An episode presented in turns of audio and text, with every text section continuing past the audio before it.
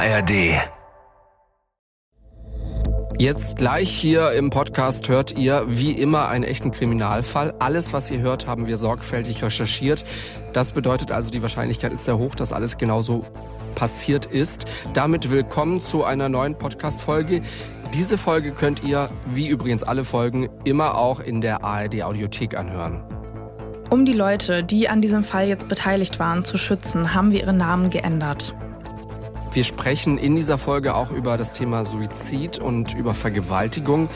Wenn ihr auf diese Themen sensibel reagiert, dann hört die Folge nicht alleine oder lieber gleich eine andere Dusting Podcast Folge an. Falls es euch psychisch gerade nicht gut geht und ihr Hilfe oder jemanden zum Reden braucht, dann könnt ihr euch jederzeit auch anonym an die Telefonseelsorge wenden.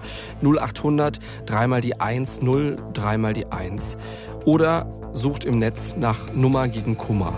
Fünf Minuten vor dem Tod. Der Das Ding Kriminalpodcast mit Luisa und Jost. Folge 96. Mord auf dem Campingplatz.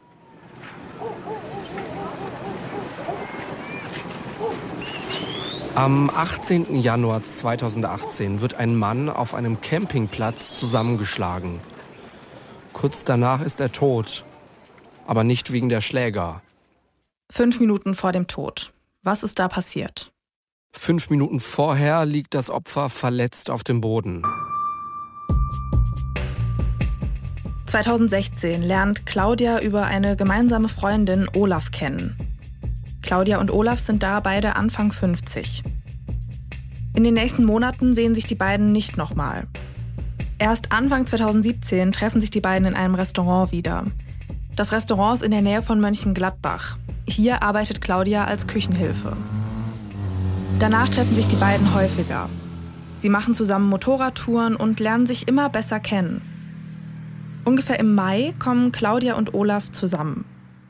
Claudia findet Olaf aufmerksam und zuvorkommend. Davon ist ein paar Wochen später aber so gut wie nichts mehr übrig. Olaf fängt an, Claudia zu kontrollieren. Er will immer ganz genau wissen, wo sie gerade ist. Sie muss ihm dann Fotos oder Videos schicken, was sie gerade macht. Und auch wenn sie arbeitet, muss sie sich zwischendurch immer wieder bei ihm melden. Wenn Claudia das nicht macht, gibt es Streit. Später darf Claudia dann auch nicht mehr alleine Motorrad fahren. Irgendwann kontrolliert Olaf auch ihr Handy. Er schaut sich ihre Nachrichten an. Kontakte, die er nicht kennt, muss Claudia löschen. Claudia macht, was Olaf sagt. Sie will keinen Streit. Aber trotz dessen streiten sich die beiden immer wieder. Olaf ist nämlich ziemlich eifersüchtig. Wenn Claudia andere Männer umarmt oder auch nur anlächelt, wird er sauer. Er wird auch manchmal gewalttätig. Sowas passiert zum Beispiel Ende August. An diesem Tag sitzen Claudia und Olaf in Claudias Wohnung auf der Dachterrasse. Claudia bekommt irgendwann eine Facebook-Nachricht von jemandem. Als Olaf das mitbekommt, springt er auf und reißt Claudia am Hals von ihrem Stuhl. Er würgt sie und stößt sie gegen das Geländer der Terrasse. Claudia wird später sagen, dass sie Todesangst gehabt habe. Irgendwann lässt Olaf Claudia wieder los und geht. Ein paar Stunden später kommt er wieder und bittet um Entschuldigung. Wir schauen uns die Beziehung von den beiden gleich noch genauer an. Davor wollen wir aber kurz über Claudia reden. Claudia hat als Kind nämlich schon Ähnliches erlebt. Ihr Vater war Alkoholiker und hat sie und ihre Mutter geschlagen. Mit 15 wird sie vom Cousin eines Freundes vergewaltigt. Nach der Schule hat Claudia verschiedene Jobs. Mit 21 lernt sie dann Theo kennen. Die beiden kriegen einen Sohn. Theo schlägt Claudia aber immer wieder. Als sie mit ihrem zweiten Sohn schwanger ist, trennt sie sich von Theo. Claudia ist auch chronisch krank. Sie hatte zwei Bandscheibenvorfälle und hat Probleme mit der Schulter, dem Knie, den Handgelenken, dem Herz und der Lunge. Sie hat auch immer wieder Migräneanfälle.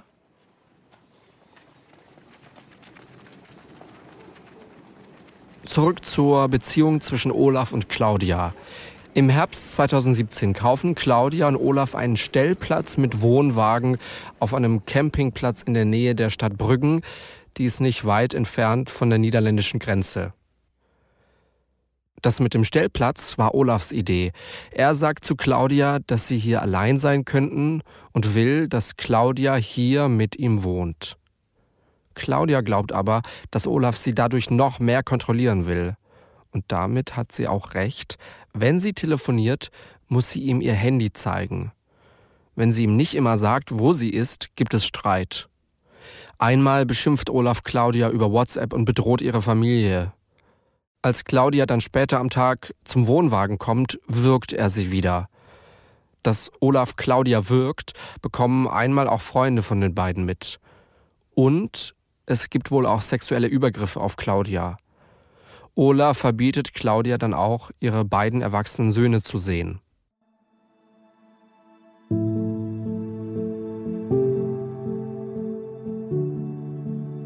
Claudia hat mittlerweile richtig Angst vor Olaf. Sie glaubt, dass er seine Drohung wahrmachen könnte. Sie schafft es aber nicht, sich von Olaf zu trennen. Irgendwann kriegt sie dann Hilfe von ihrer Chefin.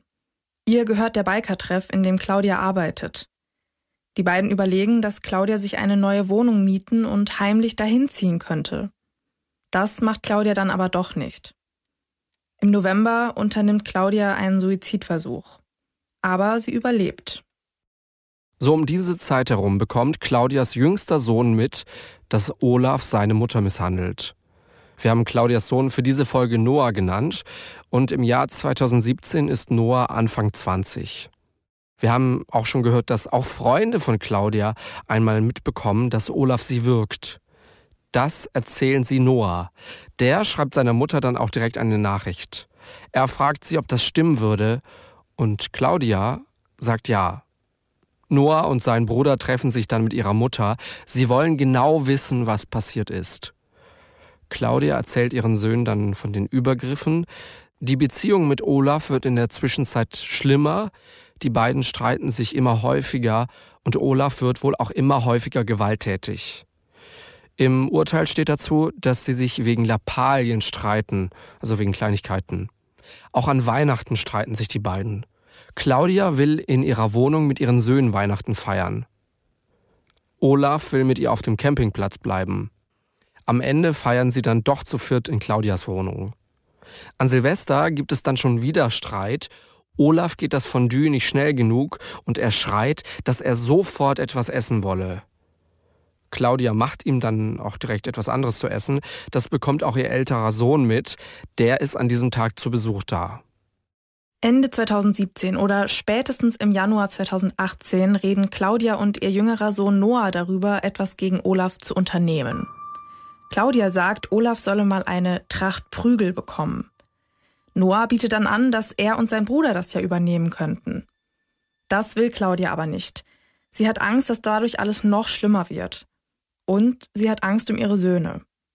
Sie weiß nämlich, dass Olaf jahrelang Kampfsport gemacht hat. Sie fragt Noah deswegen, ob er jemanden kenne, der das übernehmen könnte. Noah sagt, dass Fremde sowas bestimmt nur gegen Geld machen würden. Claudia gibt Noah dann 1500 Euro mit. Und sie sagt zu ihm, dass sie Olaf am liebsten mal einen Stein vor den Kopf hauen würde, damit die Quälerei ein Ende habe. Wir schauen uns gleich an, was Noah mit dem Geld macht. Davor wollen wir aber kurz drüber sprechen, was Noah eigentlich so für ein Typ ist. Noah wohnt, bis er sieben ist, bei seiner Mutter. Danach zieht er zu seinem Vater. Wenig später kommt er dann für neun Monate in eine psychiatrische Klinik. Er hat psychische Probleme und Aggressionen. Er sagt dazu, dass er herumgepöbelt habe. Auch danach wird Noah für über zehn Jahre ambulant in einer Tagesklinik behandelt und geht da teilweise auch zur Schule. Noah macht dann seinen Abschluss und fängt eine Ausbildung an. Die Firma geht aber insolvent. 2017 macht er gerade eine Ausbildung zum Maurer. Er wohnt mit seiner Freundin zusammen. Claudia unterstützt ihn bei der Miete. Noah ist bei der Polizei kein Unbekannter. Er hat Einträge wegen Diebstahls, Sachbeschädigung und Bedrohung. Ins Gefängnis musste er bisher aber nicht. Zurück zu unserem Fall. Am 18. Januar ist Noah in der Berufsschule.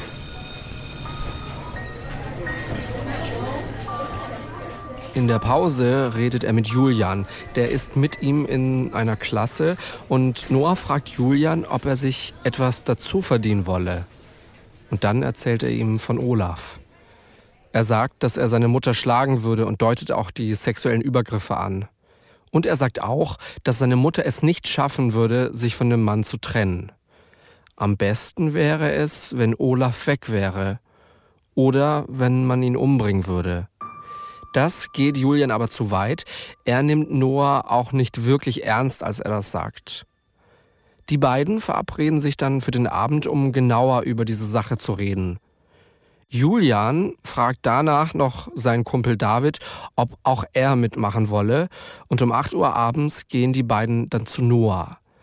Die drei besprechen, dass Olaf aufs Maul bekommen solle, und Noah sagt, dass er seinen Baseballschläger mitnehmen könne, damit sie Olaf damit vor den Kopf schlagen könnten.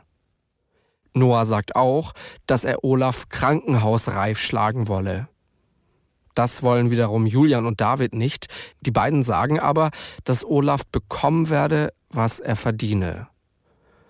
Die drei einigen sich dann darauf, dass Julian und David 1500 Euro für diese Aktion bekommen sollen, 500 davor und 1000 Euro nach der Tat.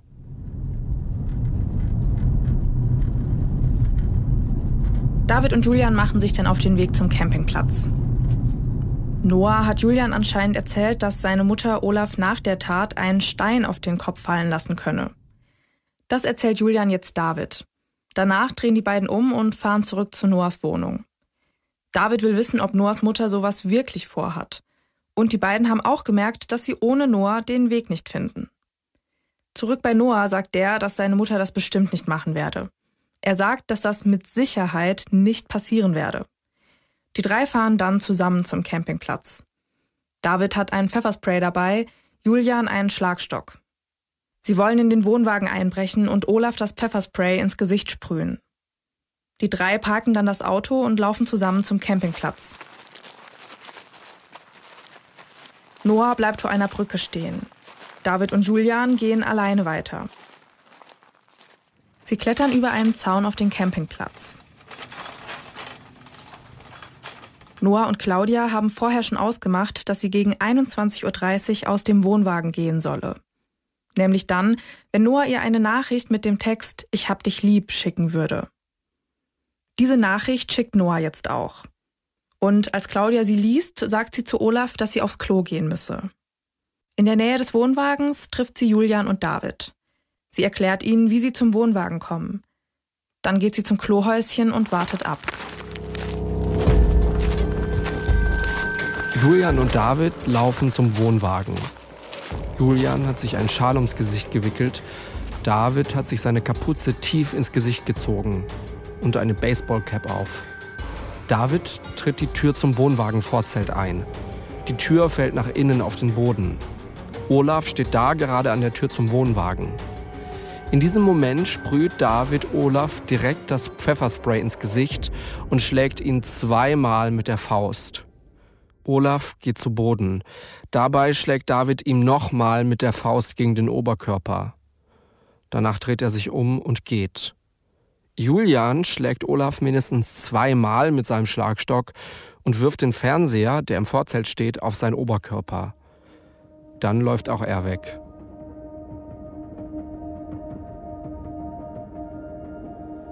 David und Julian laufen getrennt zurück zum Auto und David muss sich auf dem Weg zum Auto übergeben. Claudia kommt in der Zwischenzeit zurück in den Wohnwagen. Sie sieht, dass Olaf verletzt auf dem Boden liegt. Der ist in dem Moment aber noch nicht lebensgefährlich verletzt. Claudia schiebt den Fernseher von Olaf runter. Dann nimmt sie sich einen Pflasterstein, den hat sie vor dem Wohnwagen im Gras gefunden. Mit diesem Stein schlägt sie Olaf mehrere Male auf den Kopf und davor oder danach wirkt sie ihn auch noch. Claudia wird später sagen, dass Olaf nicht mehr aufstehen und von diesem Planeten verschwinden solle, damit es aufhört. So schreibt es die Rheinische Post. Olaf stirbt kurze Zeit später. Danach zieht Claudia ihre Jeans aus und vergräbt sie. Auf der Jeans wird man später Blutspritzer von Olaf finden. Sie nimmt dann seine Bankkarten aus seinem Geldbeutel und vergräbt auch die. Olafs Handy wirft sie in den See, der an den Campingplatz grenzt.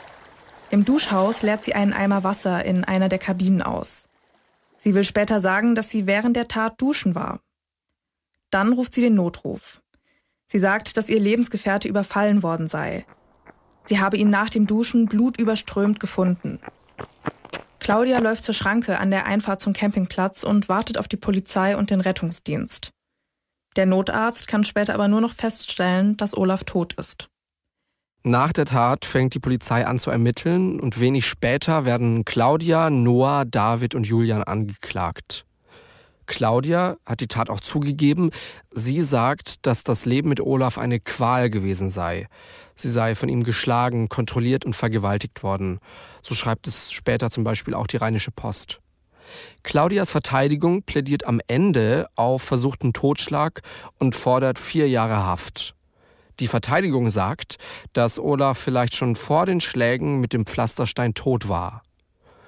Das Landgericht Mönchengladbach sieht das aber anders. Im September 2019, knapp ein Jahr nach der Tat, wird Claudia wegen Mordes zu lebenslanger Haft verurteilt. Warum Mord?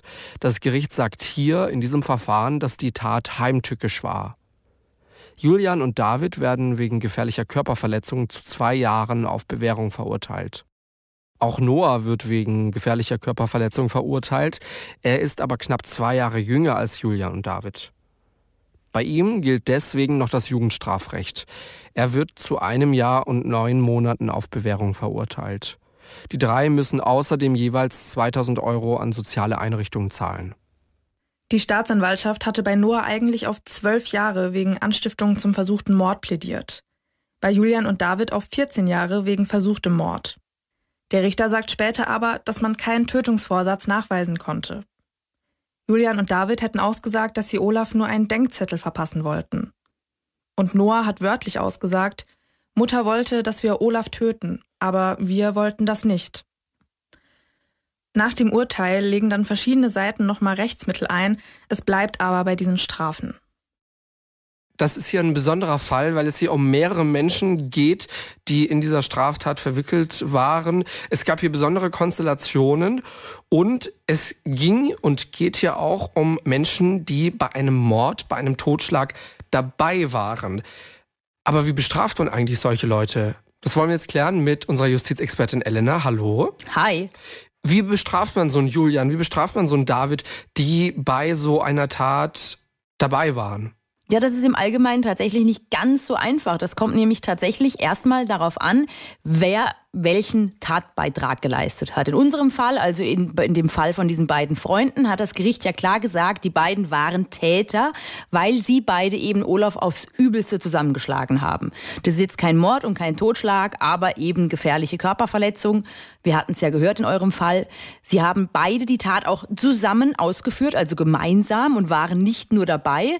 Wenn wir jetzt allerdings zu Noah kommen, der ja direkt beim Zusammenschlagen noch gar nicht dabei war, dann wird es schon ein bisschen bisschen schwieriger. Er war nicht vor Ort, aber er hat mit den beiden anderen diesen Tatplan ausgeheckt und war damit quasi auch Teil der Tatausführung im Hintergrund. Also man muss da immer so ein bisschen aufpassen, ob man jemanden als Täter einstuft oder eben als Anstifter oder als Teilnehmer. Aber dazu kommen wir wahrscheinlich gleich auch noch, erkläre ich euch gleich. Die Staatsanwaltschaft, die hatte ja mit Noah was anderes vor. Die wollte ihn wegen Anstiftung zum versuchten Mord verurteilen. Warum und, und was ist das überhaupt, wenn man so ein Anstifter, Anstifterin mhm. ist? Also ein Anstifter ist jemand, der einen anderen erstmal dazu überredet, dazu bringt, irgendwas zu begehen. Also nicht irgendwas, sondern natürlich eine strafbare Tat. Das ist ein Anstifter. Das hätte Noah natürlich auch sein können, aber man konnte ihm ja nicht nachweisen, dass er tatsächlich den Vorsatz dazu hatte, Olaf zu töten. Deswegen ist das dann rausgefallen. Anstifter, Anstifterin, welche Formen bei einer Tatbeteiligung gibt es sonst noch? Also wir hatten es ja schon, es gibt den Täter, es gibt allerdings nicht nur den Täter, der die Tat dann selbst begeht, sondern auch den sogenannten, jetzt wird es ein bisschen schwieriger, mittelbaren Täter. Das ist jemand, der einen anderen quasi als Werkzeug für seine eigene Tat benutzt. Ich gebe euch mal ein Beispiel. Mhm. Eine Ärztin will Patient XY umbringen und gibt der Krankenschwester eine Spritze mit einem tödlichen Gift drin. Die Krankenschwester selbst, die weiß aber gar nicht, dass da jetzt Gift drin ist, sondern denkt, da ist vielleicht einfach ein Beruhigungsmittel drin. In dieser Spritze spritzt dann diesem Patienten dieses tödliche Gift und der stirbt. Sprich, dann ist die Ärztin die mittelbare Täterin. Sie hat selber nicht ausgeführt, war nicht am Patienten dran, aber sie hat mehr oder weniger die Krankenschwester als ihr Werkzeug benutzt. Okay, also das ist ein Beispiel für eine mittelbare Täterin. Wie sieht's beim Thema Anstiftung aus? Wie sieht's beim Thema Beihilfe aus? Ja, vielleicht auch das wieder am einfachsten mit einem Beispiel erklärt. Wir nehmen zum Beispiel eine Frau, die ihren Mann loswerden will. Sie kennt da jemanden, zum Beispiel ihren Kollegen, den überredet sie dazu, ihren Mann in einen Hinterhalt zu locken und dann zu erwürgen. Der Kollege, der führt die Tat aus, aber die Ehefrau, die hat ihn ja dazu erst gebracht, diese Tat auszuführen. Die hat ihn regelrecht dazu überredet. Heißt, diese Ehefrau, die ist dann Anstifterin. Wir bleiben jetzt erstmal bei dieser Tat. In der Konstellation nimmt der Kollege der Ehefrau noch einen guten Freund mit. Der soll den ahnungslosen Ehemann zwar nicht selbst erwürgen, aber er soll Wache stehen dort, wo der Ehemann erwürgt werden soll. Er soll also aufpassen, dass keiner diese Tat beobachtet. Der Freund, der kommt da nicht als Täter in Betracht und auch nicht als Anstifter, aber er kommt wegen Beihilfe dran. Er hat also quasi mitgeholfen, diese Tat zu begehen. Er hat die Tat gefördert. Und wie ist denn das dann bei der Strafbarkeit? Also wird jemand, der Beihilfe begeht, genauso bestraft wie ein Täter, obwohl er sich ja, wie bei unserem Fall, gar nicht irgendwie die Finger schmutzig gemacht hat? Das kommt dann immer auch ein bisschen auf die geleistete Hilfe an. Man orientiert sich da definitiv, das muss man sagen, am Strafmaß der Tat, die man unterstützt hat, kann die Strafe aber abmildern. Jemand, der zum Beispiel bei einem anderen erst den Tatentschluss hervorruft, also ein Anstifter, der wird allerdings genauso wie ein Täter bestraft. Wow, okay, das war jetzt, das war jetzt sehr kompliziert. Das war jetzt auch sehr ja. viel Strafrechtstheorie hier mit Frau Elena. Jetzt ist ein Thema, das hier in diesem Fall ja auch mitschwingt, das Thema Selbstjustiz. Olaf wird getötet, weil er vorher jahrelang seine Freundin gequält hat. Klar sollte für uns alle sein, ne? sowas wird zu Recht strafrechtlich verfolgt und belangt. Trotzdem auch nochmal der Hinweis, immer an die Polizei wenden, wenn euch ein ähnlicher Fall von häuslicher Gewalt bekannt ist oder ihr selbst vielleicht sogar Opfer von so einer schlimmen, furchtbaren Tat seid. Dafür reicht auch schon jahrelange psychische Gewalt. Niemals selbst eine Straftat begehen, sondern zur Polizei. Jetzt bist du ja in diesem Thema auch drin, beruflich. Gibt es denn ähnlich krasse Fälle beim Thema Selbstjustiz in Deutschland? Oder sagst du, boah, da komme ich jetzt auf gar nichts, weil das ist so selten? Ja, leider nicht, muss man sagen. Das ist kein Einzelfall. Es ist natürlich glücklicherweise immer selten, aber es gibt zum Beispiel einen Fall, der mir immer wieder einfällt. Das ist ein besonders krasser Fall von Selbstjustiz.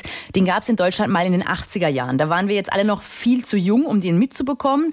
Aber es gibt eben dermaßen viel Berichterstattung über diesen Fall, dass man ihn schon kennen dürfte oder ein paar von euch vielleicht ihn schon kennen. Zumindest unter Juristen ist es kein unbekannter Fall. Und zwar ist das der Fall der Marianne Bachmeier. Die war Mutter und ihre Tochter, die ist Anna. Die ist mutmaßlich, muss man dazu sagen, ermordet worden mit gerade mal sieben Jahren. Es gab dann auch einen Täter, dem wurde der Prozess gemacht und noch während dieses Prozesses gegen diesen mutmaßlichen Mörder ihrer Tochter kam Marianne Bachmeier in den Verhandlungssaal und hat den Angeklagten erschossen auf der Anklagebank. Sie ist dann wegen Totschlags und unerlaubten Waffenbesitzes zu sechs Jahren Haft verurteilt worden. Die Tat, die hat ziemlich viel Aufsehen erregt. Viele konnten die Tat der Mutter nachvollziehen und stellten sich hinter sie. Da muss man jetzt natürlich sagen, irgendwie aus irgendeiner Perspektive kann man es vielleicht nachvollziehen, aber es ist trotzdem niemals die richtige Entscheidung, selbst zum Straftäter, zur Straftäterin zu werden. Das war also ein ganz schön krasser Fall. Wie gesagt, gibt es heute noch sehr viele Dokus zu diesem Fall. Ganz schön schräg, muss man sagen. Fällt mir jetzt auch noch ein Fall ein in der jüngeren Vergangenheit, nämlich vom Jahr 2009. Da hat eine Gruppe von fünf Rentnern und Rentnerinnen, ja, tatsächlich auch noch die Rentnergang genannt, einen Finanzberater entführt. Der hatte wohl das Geld der Rentner verzockt. Die waren ziemlich sauer auf ihn und zur Strafe haben sie ihn tatsächlich entführt und in einem Haus am Chiemsee gefangen gehalten. Und dieser Finanzberater, der konnte ein paar Tage später dann so einen Hilferuf absetzen und wurde tatsächlich von der Polizei befreit. Auch das eine Sache, wo man erstmal so drüber lächelt. Mhm. Aber ihr habt es vorhin schon gehört, auch von Jost, niemals selbst Hand anlegen. Lieber die Polizei informieren. Wir leben ja glücklicherweise in einem recht gut funktionierenden Rechtsstaat. In der Tat. Genau. Aber ich verstehe das, ne, wenn man sich Rentner und Rentnerinnen vorstellt, das ist meistens alles immer so heiter und hm. lustig und ja, die können ja nichts. Aber jemanden zu entführen, das ist natürlich schon eine heftige Sache. Elena, wir sind jetzt deutlich schlauer als vorher. Hoffe ich zumindest. Vielen Dank. genau. Sehr gerne.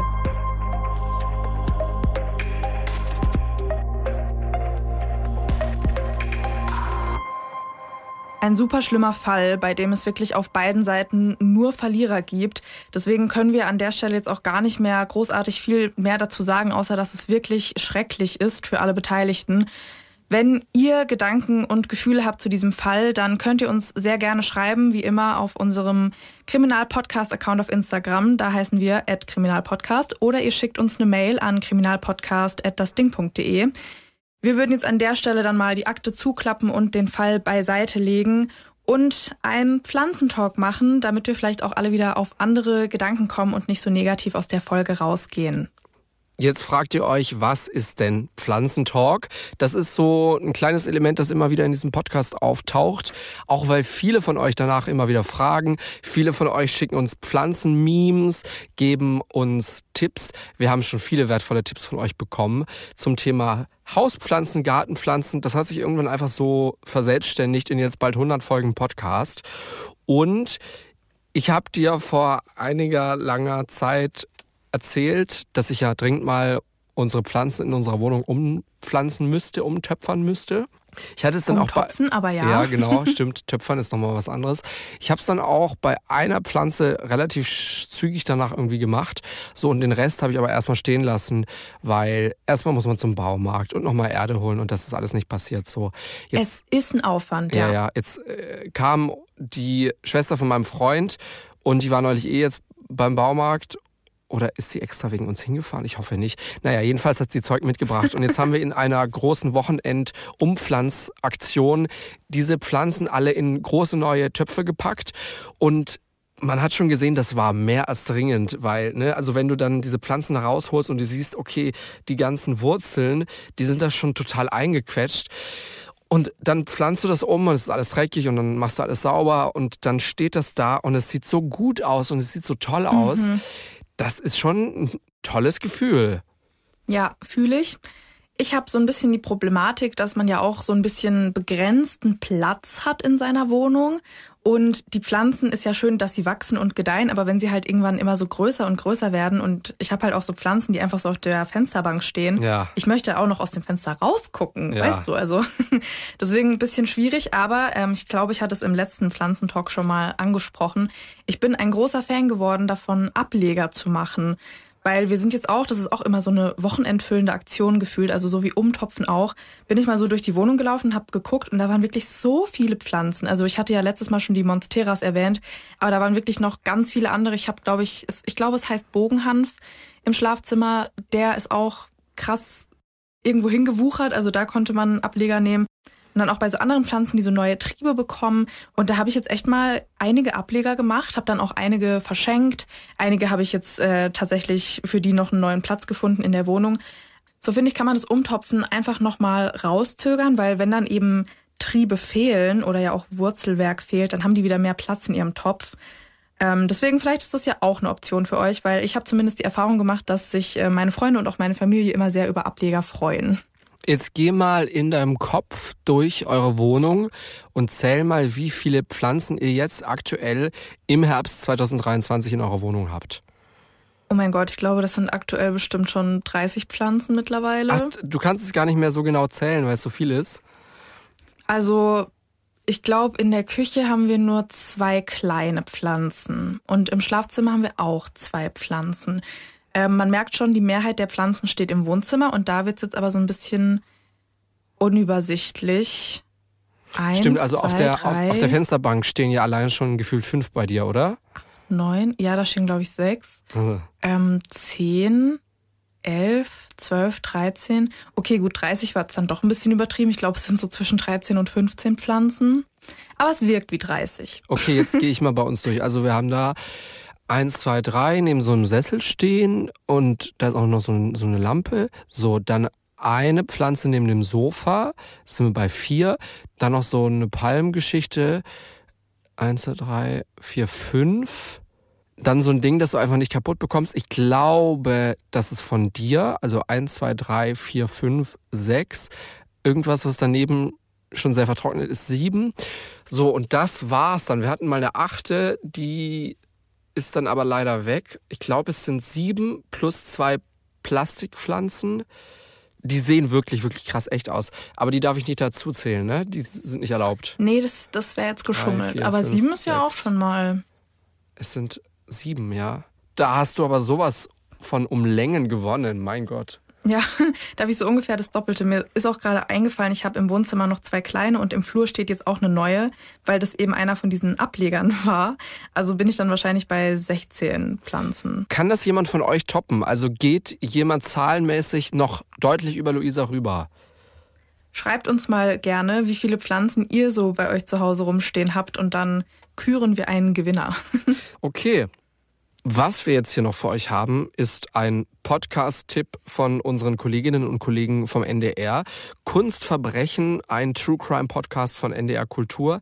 Da geht es weniger um Mord und Totschlag, sondern eher um Kunst, die gestohlen wurde, die geschmuggelt oder auch gefälscht wurde. Die beiden Hosts schauen sich da mit jemandem vom LKA Berlin Verbrechen im Bereich der Kunstdelikte an. Und jetzt in der neuen zweiten Staffel, da schauen Sie sich ein Verbrechen in Paris an. Und zwar geht es da um das berühmteste Gemälde der Welt. Ihr habt vielleicht schon so eine Ahnung, worum es gehen könnte.